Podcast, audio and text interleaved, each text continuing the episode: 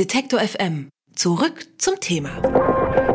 Als das letzte Mal in Deutschland groß gegen Journalisten wegen Landesverrats ermittelt worden ist, entwickelte sich das zu einer handfesten politischen Affäre. Gemeint ist die Spiegel-Affäre vor über 50 Jahren, die die Bundesrepublik prägte. Nun ermittelt der Bundesanwalt Harald Range wieder gegen Journalisten wegen Landesverrats, diesmal gegen das Online-Magazin netzpolitik.org.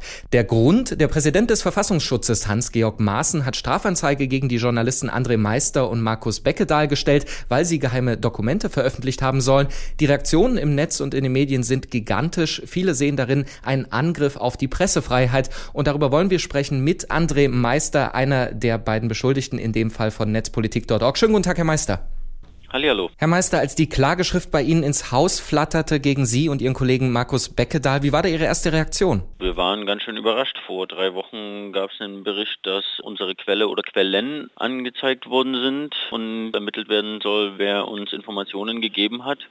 Und bis dahin hieß es aber noch, dass gegen uns als Journalisten nicht ermittelt wird, was ja auch ein Angriff auf die Pressefreiheit wäre und was wir eben seit vielen, vielen Jahren in Deutschland nicht mehr hatten, den Vorwurf des Landesverrats, das gestern schwarz auf weiß zu haben, dass wir doch durchaus nicht nur Zeugen, sondern Beschuldigte sind im äh, Verdacht von Landesverrat. Das hat uns ganz schön überrascht. Die Dokumente, um die es geht, die haben die höchste Geheimhaltungsstufe. Warum haben Sie sich denn überhaupt entschieden, die zu veröffentlichen? Nee, nee, die haben überhaupt nicht die höchste Geheimhaltungsstufe. Das war nur vertraulich. Es gibt darüber noch Geheim und streng geheim und dann gibt es noch streng geheim mit Anrecht. Also es ist gar nicht mal so hoch eingestellt. Trotzdem war es eingestuft und wir haben trotzdem im öffentlichen Interesse die Sachen veröffentlicht, weil es einfach erstens zum guten Ton von Journalismus gehört, dass Leserinnen und Leser sich anhand von möglichst Originalquellen ein eigenes Bild machen können und nicht nur durch unsere gefilterte Wahrnehmung unsere Sachen lesen.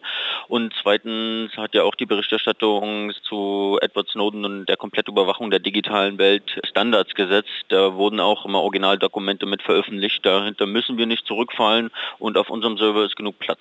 Landesverrat ist ja ein ziemlich großes Geschütz, das dort aufgefahren wird. Was glauben Sie, warum die Bundesstaatsanwaltschaft das tut? Weil der öffentliche Aufschrei, den hätte man sich ja denken können. Also an Mutmaßungen wollen wir uns gar nicht beteiligen, aber wenn das kleiner aufgehangen worden wäre, wie Geheimnisverrat oder so, dann wäre die Staatsanwaltschaft Berlin zuständig und wie wir hören, haben die nicht so wirklich viel Bock, diese Art von Ermittlungen gegen die Pressefreiheit anzustoßen.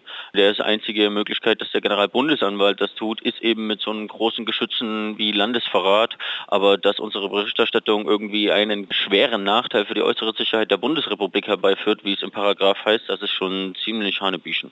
Edward Snowden und die Dokumente, die Veröffentlichungen auch von anderen Whistleblowern haben Sie schon erwähnt. Müssen wir vor diesem Hintergrund und den Diskussionen, die es ja darum geht, über das Verhältnis von Pressefreiheit zum Staat neu verhandeln?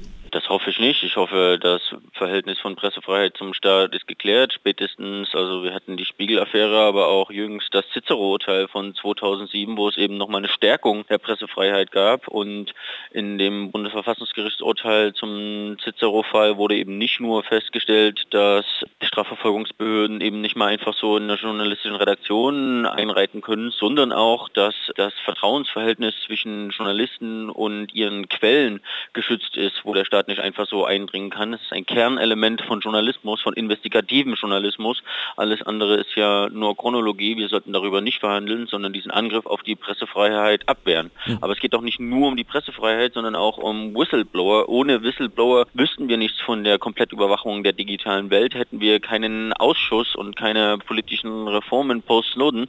Nur durch Whistleblower ist es möglich, dass wir über die Machenschaften der Geheimdienste, die in unseren Namen mit unseren Steuergeldern uns alle überwachen, erfahren und als Gesellschaft aushandeln, ob wir das wollen und wie wir damit umgehen. Hm. In jedem Fall äh, das Thema jetzt wieder in der Öffentlichkeit. Wie geht es äh, bei Ihnen rechtlich weiter? Warten Sie ab, äh, bis dann offiziell Klage erhoben wird oder gehen Sie selber Schritte? Das werden wir jetzt in naher Zukunft noch mit unseren Anwaltskollegen klären. Auf jeden Fall werden wir mit unserer Arbeit weitermachen und weiterhin auch eingestufte Dokumente veröffentlichen, wenn sie im öffentlichen Interesse sind. Erst gestern haben wir die Cyberstrategie der Bundeswehr geleakt. André Meister von netzpolitik.org, er und sein Kollege Markus Beckedahl wurden wegen Landesverrates angeklagt. Darüber haben wir jetzt gesprochen. Vielen Dank für das Gespräch. Vielen Dank, schönen Tag noch. Alle Beiträge, Reportagen und Interviews können Sie jederzeit nachhören im Netz auf detektor.fm.